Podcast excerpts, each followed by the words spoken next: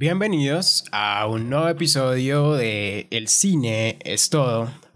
Bienvenidos a un episodio más de este su podcast dedicado a hablar de películas, series y por qué no en un futuro de muchas otras cosas más. Como siempre aquí en el micrófono les habla Juan y como ya es costumbre vamos a estar hablando y reseñando el día de hoy el más reciente episodio de esta serie que están haciendo los chicos de HBO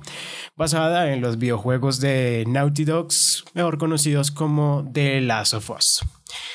Vamos a entrar rápidamente a lo que fue este episodio, un episodio completamente distinto a lo que no tenían acostumbrados hasta el momento en el episodio 1 y 2. De hecho, es el primer episodio que mm, comienza sin un flashback así que nos puede dejar en shock por lo que nos muestren. Y pues creo que está bien, el recurso del flashback podría llegar a hacerse repetitivo y creo que la intención de lo que querían con esto ya la dejaron muy plasmada y muy, digamos, evidente y clara con los dos primeros episodios. Este episodio, mm, la crítica de los nueve que se supone que tiene esta serie, es el episodio que mejor han calificado o habían calificado eh, la crítica y se debe decir que es un episodio que es casi una mini película dentro de esta serie, porque se sale completamente de lo que nos habían mostrado, lo que habían hecho en el episodio número 1 y 2, para ser completamente aparte de lo que hemos visto pues, eh, en los dos primeros. Entonces vamos a entrar rápidamente. Vamos a hablar un poco de lo que es, muy poquito de lo que es la historia de Billy Frank en el juego. Mm, recordemos que en el juego, pues para los que no saben, Ellie y Joel llegan a la casa de Bill, este señor que tengo aquí al lado, debido a que están en búsqueda de un carro que les facilite, facilite las cosas para poder llegar al sitio que desean llegar. Y pues cuando llegan allí se encuentran con un personaje, digamos, completamente, mm, completamente extraño, un personaje, digamos, bastante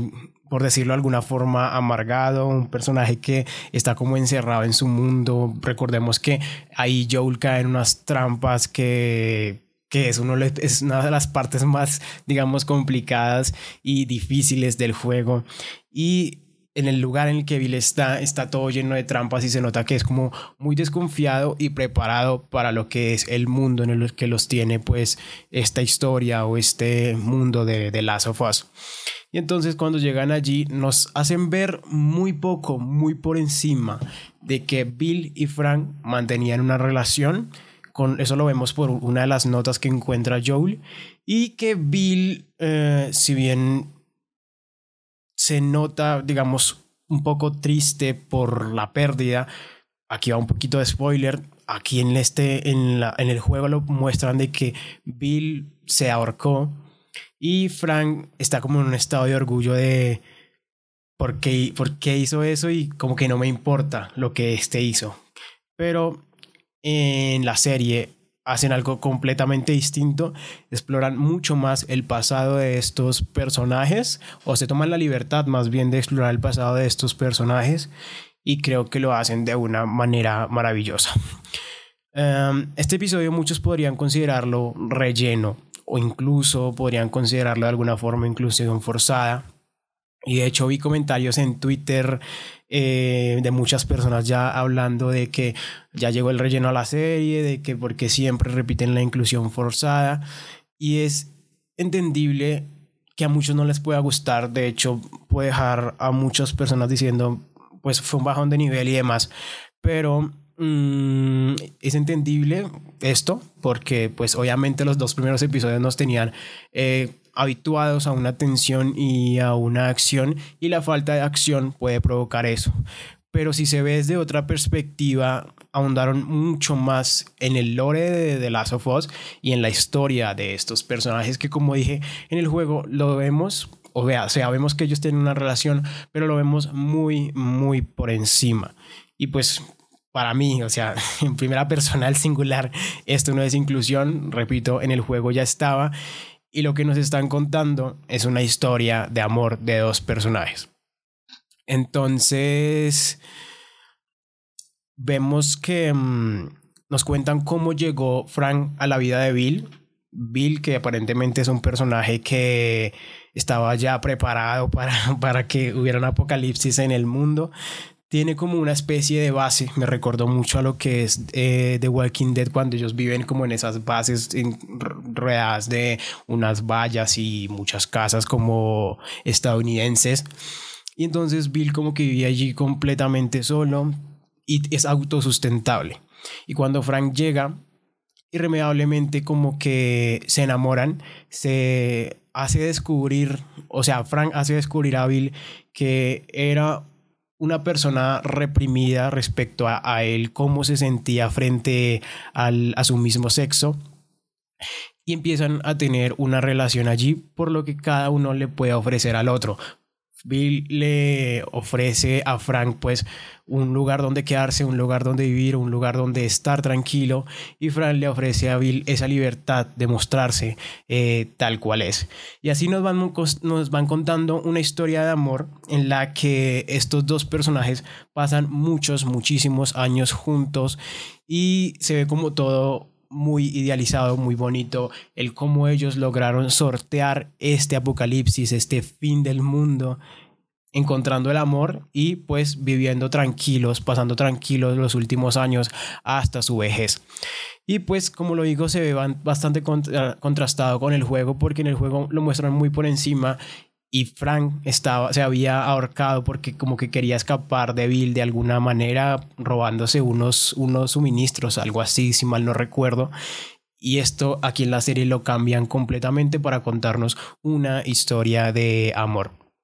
También nos hacen ver el cómo Joel y Tess se conocieron con estos. Por alguna razón empezaron a hablar por suerte por el radio. Luego Joel y Tess fueron a visitarlos. Y también debido a este fuerte que tenían eh, Billy Fran, entendemos por qué Tess le pide a Joel que los lleve, que lleve a Ellie con ellos, porque ellos la podían ayudar porque eh, tenían un lugar fuerte, un lugar bastante seguro.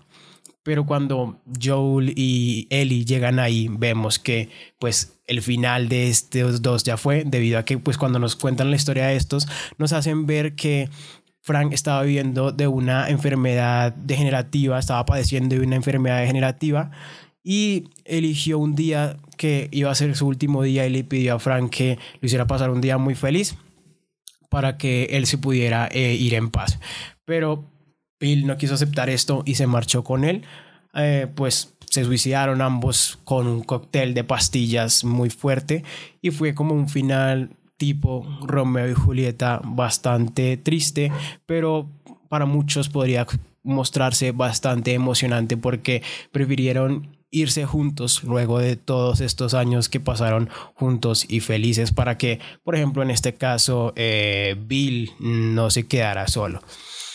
Y antes de irse, como que Bill dejó todo preparado y cuando llegan Joel y Ellie a este lugar, a este fuerte, del que por cierto Joel tenía inclusive la contraseña y se puede ver la, la confianza que se tenían entre ellos de que eran básicamente muy amigos, se encuentra con esta carta en la que le dice que le deja todo, que ellos decidieron marcharse, que no entre a la habitación donde están y le deja inclusive si mal no estoy una llave del carro que tenían allí para que él pueda seguir su camino. Y hay algo muy fuerte y es que en la carta de que le deja Bill a Joe le dice que usa todo esto para salvar a Tess o para cuidar a Tess. Cosa que pues si bien no lo muestran porque Joel se está mostrando como un personaje muy fuerte frente a Ellie.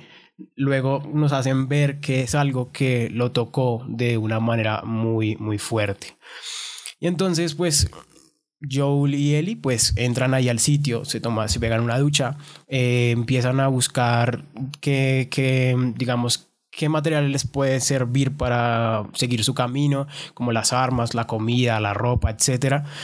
Y entonces ahí comienzan a afianzar mucho más lo que es la relación de Joel y Ellie. Y cuando estábamos viendo este crecimiento en estos tres capítulos de ellos dos, es imposible para los que estamos viendo también la serie de Star Wars de, del Mandaloriano, de Mandalorian, no pensar, es imposible no pensar en la relación de Mandalorian y de Mando y de Grogu de que al principio Mando se mostraba duro, de que esto es un trabajo más, de que esto es algo que tengo que entregar y ya es simple mercancía, por decirlo de alguna forma, poco a poco va abriéndose ante él y le va dando libertades a Grogu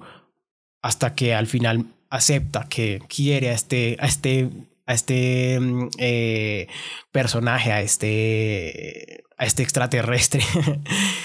Y así se está viendo en, la serie, de que Joel se muestra duro, se muestra autoritario y no quiere perder aún esa imagen de hombre fuerte y duro, pero poco a poco Ellie como que le está haciendo abrirse más, le está haciendo mostrarse como ese padre que alguna vez fue, como ese padre que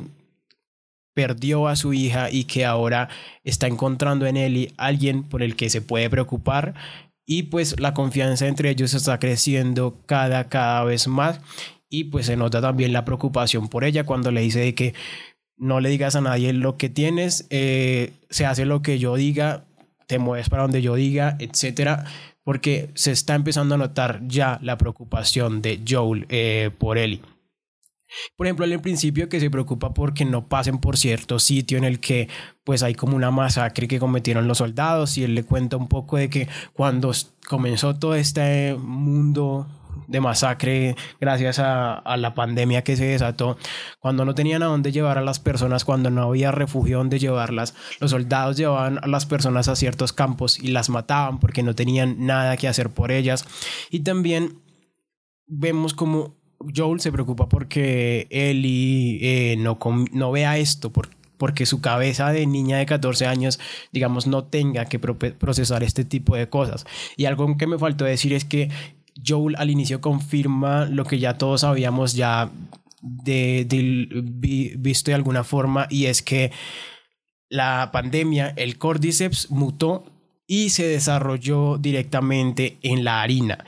y en un día se fue todo al demonio porque se trataba de productos que estaban en un sitio y eran exportados a otros sitios y todos en la noche o bien se cenaron con panqueques o bien se cenaron con pan, etcétera, o en la mañana siguiente y 24 o 48 horas después se empezaron a sentir mal y no había nada que pudiera pasar eso porque estaba en la harina, en la harina que es algo que casi que consumimos eh, a diario y el cordyceps tras mutar se metió en todas las personas que lo consumieron de hecho en el episodio número uno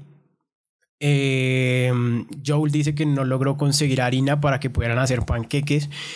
y en la noche tampoco pudo llevar un pastel por su cumpleaños, o sea que básicamente se salvaron de quedar infectados por el cordyceps por casualidad. Y creo que es algo que se hace bastante interesante y de nuevo confirma el hecho de que el cordyceps mutó y se metió en la harina desarrollándose un hongo ahí que infectó a todos